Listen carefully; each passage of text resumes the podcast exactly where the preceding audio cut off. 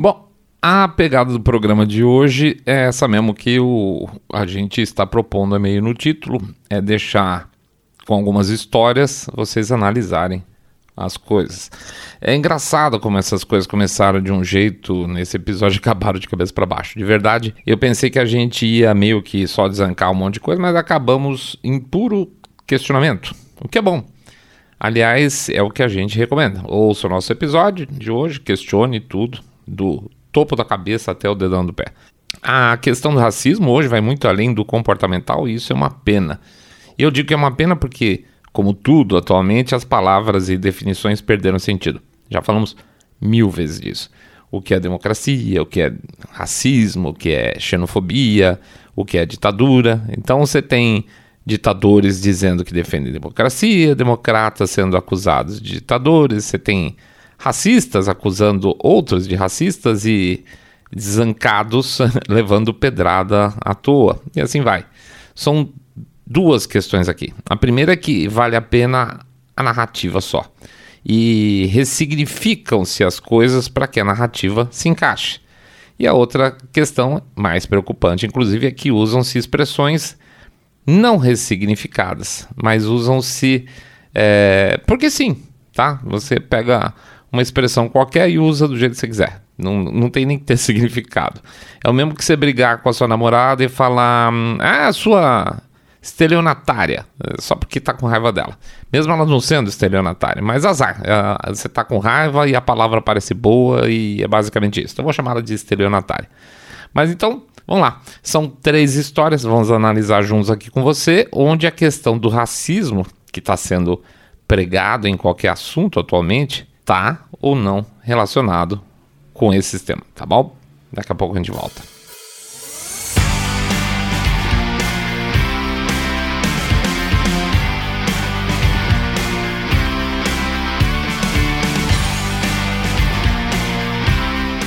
Aliás, cuidado, hein? Você pode ser chamado de racista só de ouvir esse episódio.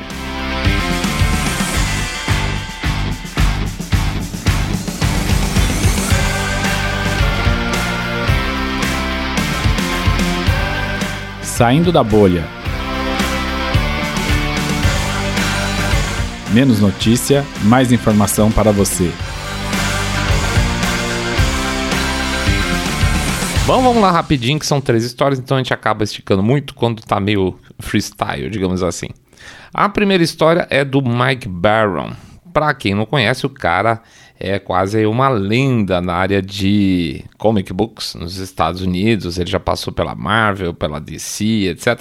E aí, com o passar do tempo, ele foi meio encostado de lado, porque basicamente, como toda indústria de entretenimento, inclusive essa parte aí dos quadrinhos, também tem uma invasão do, dos progressistas, né? É, e aí, ele, como não é um cara aderente a esse tipo de discurso, acabou sendo me afastado. E aí ele criou um quadrinho recentemente chamado The Private American, tá? Então seria um cara que depois de um certo tempo, vendo aquela situação toda na fronteira americana, lá no sul, vendo o Estado não está acontecendo nada, ele resolve ele mesmo, é, com suas forças, lutar contra tudo que está acontecendo de errado lá. E quando eu digo que está acontecendo errado, não é uma luta política, no sentido é, político partidário. Ele vai lá para acabar com contrabandistas de droga, com é, contrabandistas de pessoas, pessoas é, terroristas que estão cruzando a fronteira, tá? Traficante de arma, criminosos. Ele vai lá para resolver essa coisa, vai resolver, obviamente, na porrada, tá? E aí que está o negócio. Quando você fala em travessia da fronteira sul, existem duas coisas em relação aos progressistas. Um, que eles acham a coisa mais normal do mundo, os Estados Unidos simplesmente ter atualmente suas fronteiras literalmente derretidas. E dois, que qualquer coisa que se diga a esse respeito sempre vai gerar a pecha de racista xenófobo, tá? Então, o que aconteceu é que, o, no final das contas, para essas pessoas de cabeça de miolo mais mole, o personagem lá do Mike Barron é um supremacista branco, tá? Porque ele está evitando que entre é, afegãos, chineses, mexicanos pela fronteira sul sem, sem, sem autorização do governo. É, olha só que coisa perigosa, que coisa terrível. É, e aí eu, eu, vou até ler o que aconteceu é o seguinte. Uma publicação de esquerda, mas esquerdaça lá, é, digital lá nos Estados Unidos, chamada Daily Kos, fez uma matéria sobre é, essa publicação dele, esse, esse quadrinho dele, tá? Vou ler aqui um trechinho para vocês verem como a coisa é totalmente enviesada. E conto depois na sequência o que aconteceu em função dessa publicação, tá? Vamos lá, vamos ver. Aspas aqui, ele começa mais ou menos dizendo o seguinte: de cara já lembrei do nosso livro, né? Eles começam, um trechinho fala assim: eles também agora pensam que nós somos os grandes técnicos, nós, eles, tá? Uh, elite, mestres dos marionetes, por trás de tudo isso nos últimos anos, no típico estilo paranoico da direita. Dois pontos, é uma conspiração. Então é aquela história mesmo, quando a gente fala que vem uma conspiração, que existem teorias das conspirações que são é, trazidas nessa união da antiga esquerda com, com o corporativo, tá, de certa forma o que eles estão fazendo, muito obrigado, é, é concordar com a gente. Aí diz também o pessoal da Helicóptero: estamos recebendo e-mails suspeitos. Então, se minha família for morta no meio da noite por agressores mascarados em camisetas de justiceiro, esta atualização levará o FBI às suas portas. Onde também faz aquela coisa mais dramática do tipo: olha, eu não tenho medo de nada. Mas muito bem. Uh, aí eles citam, continua aqui na matéria dele, Costa. Uh, iraquianos, afegãos, chineses, mexicanos e libaneses. Esses são apenas alguns dos grupos raciais e nacionais que o escritor do justiceiro Mike Barron demonizou em sua última diatribe de propaganda racista e terrorismo estocástico disfarçado de é, comic book, chamado The Private America, é sobre um vigilante lobo solitário procurado pelo FBI que usa a cobra do Don't Tread on Me, a bandeira lá do uh, Gadsden. Um, aí ele observa, muito conhecida por ser usada por radicais de extrema direita e grupos neonazistas é, em, em, seu peito, enquanto ele assassina brutalmente trabalhadores, migrantes e famílias que fogem do fascismo no exterior, sob a suposição de que estão todos eles lá para como traficantes, pessoas criminosos, traficantes de arma, contrabandistas de drogas com bombas na mala. O uso da cobra da bandeira de Gadsden é um apito óbvio para os frequentadores do Tea Party, do Trump Rally, que popularizaram a bandeira de Gadsden para usar como substituição à bandeira rebelde, né? aquela bandeira do X. Então, assim, você vê, olha que interessante. Ele parte do princípio que o cara foi lá. Quando ele está dizendo que ele foi para a fronteira sul para combater todos esses tipos de crime, na verdade não é nada disso. Ele foi lá porque ele é racista, porque ele quer bater em estrangeiro, tá? Porque ele quer. Então ele define isso. Só que isso tem um problema. Quando ele deu uma entrevista, é, ele mesmo, o. Oh meu Deus, eu tô com a cabeça, tá uma coisa terrível. O Mike Barron. Ele deu uma entrevista e ele falou: olha, isso é um, talvez seja uma. uma é, ele já tinha tido problema antes, né? Por causa desse politicamente correto todo, ele, ele falou talvez tenha, seja difícil conseguir uma editora de quadrinhos convencional. Ele já estava afastado das outras clássicas, DC, Marvel, etc. Né? Então o que, que ele fez? Ele foi lá atrás de um, um uma, uma plataforma de crowdsourcing. Ele foi atrás do Kickstarter. E isso, inclusive, a, a, o último lançamento dele também tinha sido via Kickstarter e até ele foi muito bem. Muito bem, botou lá o quadrinho dele para fazer o lançamento no Kickstarter essa turma aí do Delicose e seus asseclas foram em cima do Kickstarter falaram: olha, este cara é racista, você não pode colocar ele para vender aí, etc e tal. E o Kickstarter foi lá e quicou o cara. É o velho processo de cancelamento, de deplatforming que eles falam, tirar os caras das plataformas para secar. Não é só uma questão de reduzir a possibilidade de divulgação, mas também e principalmente de você cortar a parte financeira, você estragar financeiramente a vida das pessoas, né? Assim como, vamos dizer, desmonetiza o seu saindo da bolha lá no YouTube, desmonetiza o, publicações que falam sobre fralda, né? É, que falam sobre picadinha, sobre taxinha, aquela coisa toda. Obviamente é não só para não haver divulgação, como você quebrar, tentar quebrar na espinha a parte financeira que pode faz com que essas publicações ou esses veículos alternativos de mídia tenham espaço para crescer e falem, obviamente, com mais pessoas, tá? Então, o que, que os caras fazem? Vão lá atrás do, da plataforma de apoio, no caso Kickstarter, e qual cortaram o cara. Então, qual que é a pegada dessa história toda no final das contas? Se você for pegar o como resumo, né, você for fazer um veredito, a gente diria o seguinte: não, não tem nada de racista em analisar a verdade dos fatos, ou seja, o que está acontecendo lá na fronteira, e criar a partir daí uma ficção. Não tem juízo do, de valor do autor é, sobre o conjunto dos imigrantes. Ele não está falando que os imigrantes são todos horrorosos, apesar dele Costa dizer que sim. É, ele está falando sobre os criminosos que atravessam a fronteira e aí a necessidade no final de um super-herói, né? Já que a realidade só está impondo derrotas ao cidadão comum que gostaria um pouco de mais ordem, né? Mas, pois é, hoje em dia não pode nem sonhar. A segunda história que a gente tem aqui seria da Disney, mas da Disney é mais engraçada. Bom, como vocês sabem, a Disney é, virou um poço de lacração. A gente já fez até um episódio sobre essa empresa, especificamente o nosso 142 de, de abril do ano passado. E apesar de um ano corrido, parece que basicamente a Disney não aprendeu quase nada. Dessa vez nós estamos falando de um novo filme, é Peter Pan and Wendy. E repara que o nome do filme tem também a parte. tem que colocar, faz questão que seja com o nome masculino e o feminino junto, 50-50, né? Só Peter Pan é muito machista, né? Aí você fica imaginando como a cabeça dessas pessoas não tem mais o que pensar. Vamos fazer uma, um relançamento do Peter Pan? Vamos, mas tem que chamar Peter Pan Wendy, senão vai gerar aí um, uma ofensa generalizada. Muita bobagem. E aquele esquema de todo lixo que a Disney tem produzido ultimamente, né? Tem que meter minoria em tudo quanto é lugar. No caso, então, dessa vez foi, por exemplo, a Sininho e aqui a história é mais ou menos em cima da Sininho, Tinkerbell, né? Que decidiram que o melhor fazer é que o novo personagem fosse o quê? Uma jovem negra. Mas vamos lá, como princípio, nada contra. Pode ter peça de Shakespeare com ator negro fazendo papel de inglês, pode ter heterossexual fazendo papel de trans, como já teve vários por aí afora. É, masculino que vira feminino, feminino masculino.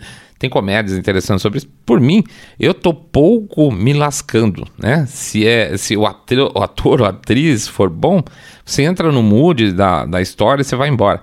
É mais complicado quando você pega, por exemplo, e coloca um ator negro para fazer, sei lá, um viking e nesse negócio aí começa a encaixar umas lições de moral, fazer umas diferenciações, ele fica mais importante. Ou troca, por exemplo, o ator masculino, o herói masculino, por uma heroína, só porque geralmente o que acaba incomodando é a ausência de a ausência de construção do personagem, tá? Eles sempre são, já chegam fantásticos. Esses, esses atores de minoria, né? São sempre fantásticos, não tem linha de crescimento, de repente já são perfeitos, já estão super poderosos, não tem aprimoramento de caráter, de poder, não tem nada. Não existe uma curva. Esses filmes, geralmente, é, que são aqueles que te acabam engolindo torto. Você fala, nossa, mas tá uma puta forçação de barra. E olha, eu confesso que eu tenho visto muito menos filme ultimamente, apesar. Porque antigamente, nossa, 10, 15 anos atrás, assim, eu entrava é, para assistir alguma coisa, ficava horas. Na época, então, que você alugava você ia na Blockbuster pegar seus os vídeos ou pegar os Blu-rays, aquela coisa toda, entrava saia com um tucho daquele, passava o fim de semana assistindo. Hoje não tem um saco, honestamente. Enfim, pois é. Qual que é o problema da Tinkerbell ser negra? O problema é que exatamente, exatamente, os militantes, os chatos, os malas, detestaram. E com isso o filme da Disney passou a ser considerado racista. Pois é, porque, porque colocaram uh, a Sininho Negra e não criaram um personagem novo especial para o negro. Esse é, é, o questionamento. Gente, olha, é difícil, mas eu concordo, tá? a, a, bronca que está tendo entre os militantes das causas negras, etc., lá nos Estados Unidos, é a bronca que a gente tem também. Só que por razões diferentes. Você fala, pô, por que tinha que botar? É, é a bronca nossa é geralmente, pô, tinha que mutar é, a, a Sininho Negra, por que, que tem que botar a, sei lá, o Exterminador do Futuro ser mulher? Por que, tem que fazer essas mudanças? Cria uma coisa nova especificamente para um determinado roteiro, né? E aí você vai ter um herói novo, vai ter herói negro, vai ter herói gay, vai ter herói trans, sei lá, vai ter o que você quiser. Mas não precisa destruir as séries ou simplesmente encaixar. É uma preguiça é, filosófica muito grande, tá? O problema que tem aqui é que se eles estão relançando o Peter Pan e eles criam um personagem novo para encaixar um, um, um, personagem negro, deixa de ser a história do Peter Pan, tá? Então, então assim, primeiro, não deveria mudar, porque aí você não ofendia os militantes e também não enchia o saco de estar assistindo. E aí você cria uma, uma, uma, franquia nova onde você tem uma fadinha negra, não tem problema nenhum, né? Mas se você criar um personagem dentro do Peter Pan, já não é o Peter Pan mais, né? Pois é. Então os progressistas estão aí uma pistola com a Disney pela preguiça de criar novos personagens e trocar as cores dos que já existem, né? O problema é que não se criam grandes personagens facilmente, né? Oi, nossa, estive pensando que vamos criar um clássico. Não é assim que funciona, né? Ainda mais em tempos onde tudo que é comunicado tem que passar aí pela peneira fina do politicamente correto. Quanto mais peneira do politicamente correto, menos criatividade você vai ter. Aliás, nesse trailer do Peter Pan and Wendy, tem uma cena muito bizarra. A, a Wendy encontra com os Lost Boys, né? Que era, um, que era um grupinho lá dos moleques. É, e quando ela vê, os Lost Boys não são só boys. Não tem só meninos. Tem meninos, tem meninas, tem. E aí é tudo misturado, né? Tem asiático, tem indígena, tal, aquela coisa toda. Fizeram um, um purê étnico e de gênero para caber todo mundo. Então, como é que podia ser Lost Boys se tinha tudo isso? Então eles sabem que não, não, eh, ia ser questionado em algum momento. Eles sabem que não fazia sentido Lost Boys ter homens e mulheres, né? Então eles criaram uma passagem aí no trailer, certamente no filme, para meio que explicar essa história. E nessa passagem a Wendy fala: "Ué, mas vocês não são apenas meninos?" E a menina fala: "E daí?" E daí, então, querida? E daí que então não pode ser Lost Boys, né? Mas ficou desse jeito e esse foi o jeito deles conseguirem cercar. Falar, não, não, nós pensamos a respeito do nosso filme, como fazer isso, fizeram essa cena ridícula aí. Então dá vontade de enxertar no filme uh, a Wendy respondendo, tipo, o, e daí da outra, dizendo assim: bom, e daí porque chamam Lost Boys, né? Só anda vestida de pé. Mas enfim, a Disney conseguiu mais uma vez desagradar gregos e troianos. E eu não vou colocar a cena no YouTube, eu até pensei em colocar, porque ele diz que eles estão metendo um strike aí de copyright na moçada que está mostrando, exatamente porque foi muito mal avaliado o trailer, teve muito mais reação negativa do que positiva. Então eles estão metendo strike de copyright para evitar críticas, para as pessoas mostrarem e falar, olha que porcaria, né? Então quem quiser ver, resta ir lá no canal da Disney ver o trailer, ou não, tá? Para não dar view para esse tipo de lixo uh, e ter que usar também, gastar dinheiro com um saquinho de vômito. Última história. Essa ficou. Ah, sim, perdão, antes do nosso veredito. Cadê o racismo disso? Né? não tem racismo nisso no sentido explícito. Ah, precisa ter personagens um, person of color, POC, como eles falam, para que a coisa seja completa. E a Disney é racista por ter colocado a Sininho Negro. Não, não faz sentido nenhum ver racismo nisso aí. O que, vê, o que dá para ver claramente é uma tentativa de aproveitar esse mood politicamente correto e quebrar a cara totalmente. Última história, agora sim, essa ficou mais famosa. O criador do personagem Gilbert foi cancelado por racismo. Olha, eu vi muita gente do lado mais conservador reclamando que é, não foi nada demais. Mas eu já vou me adiantando um pouco aqui. Acho que dessa vez foi sim, tá? Não dá pra sempre a gente se posicionar do lado oposto ao campo, do campo oposto, sob o risco da gente se igualar com quem não vale a pena, né? Basicamente, Scott Adams, que é o criador lá do Gilbert, é, em primeiro lugar, ele falou que ele tinha visto uma pesquisa da Rasmussen que dizia o seguinte: a pergunta era se você se sente confortável, uma coisa nesse sentido, é, e as gradações iam desconfortável até confortável, quando uma pessoa diz it's okay to be white, ou seja, é ok tá ok ser, é ok ser branco. E 25% dos entrevistados negros disseram que se sentem desconfortáveis. O Scott Adams fez um vídeo a respeito, falando disso aí, e ele considerou que as, isso aí, esses 25% que ficam desconfortáveis com a frase ok to be white, é uma atitude racista no sentido inverso. Até tudo bem, isso é um ponto de vista. Você está dizendo que os outros são racistas na visão dele quando eles pensam dessa forma. Só que o problema é que não parou aí. E aí que tá o negócio. Aí ele foi mais longe na entrevista lá na, no, na, no vídeo dele. Ele disse que essa situação de, de divisão, de, de, de, de, não se gostarem, vamos chamar assim, é, não tinha mais conserto. É, não dá para mais consertar. E que o ideal era que as pessoas brancas se afastassem dos negros e que ele, por exemplo, até procurou uma casa em uma vizinhança com poucos negros. E aí, meus caros, isso é racismo sim. tá?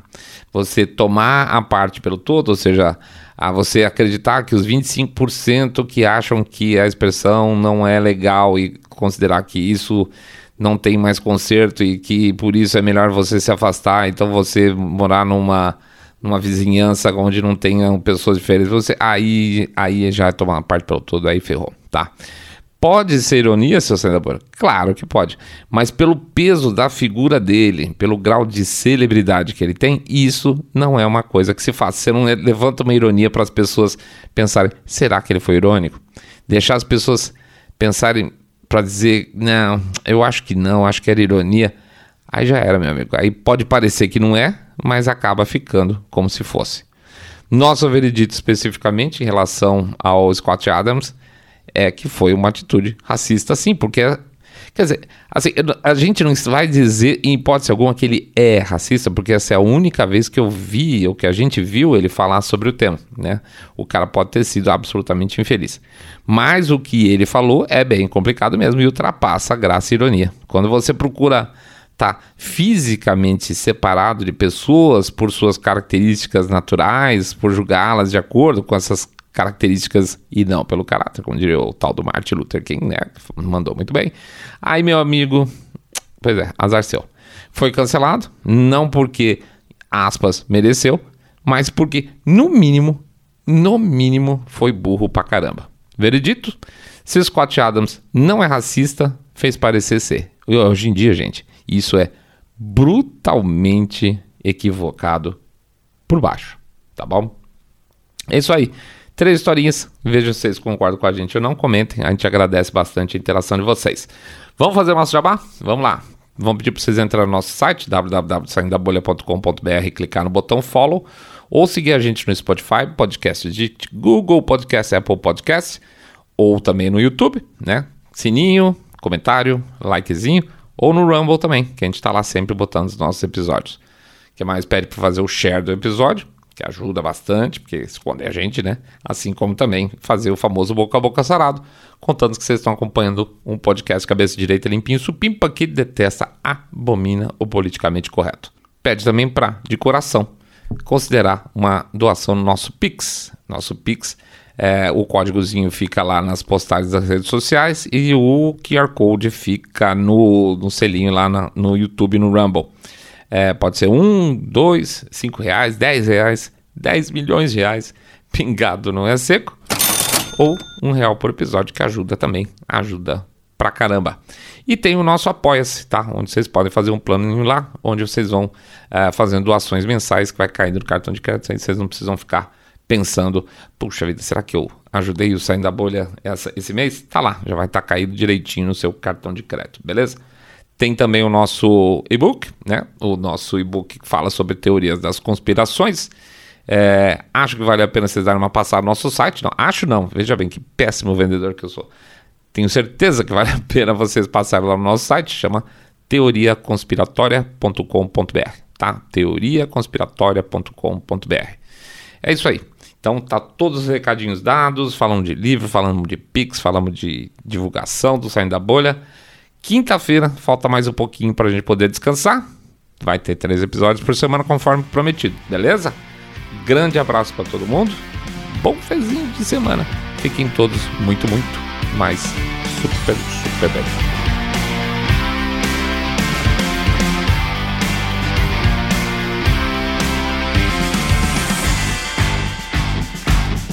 Saindo da bolha.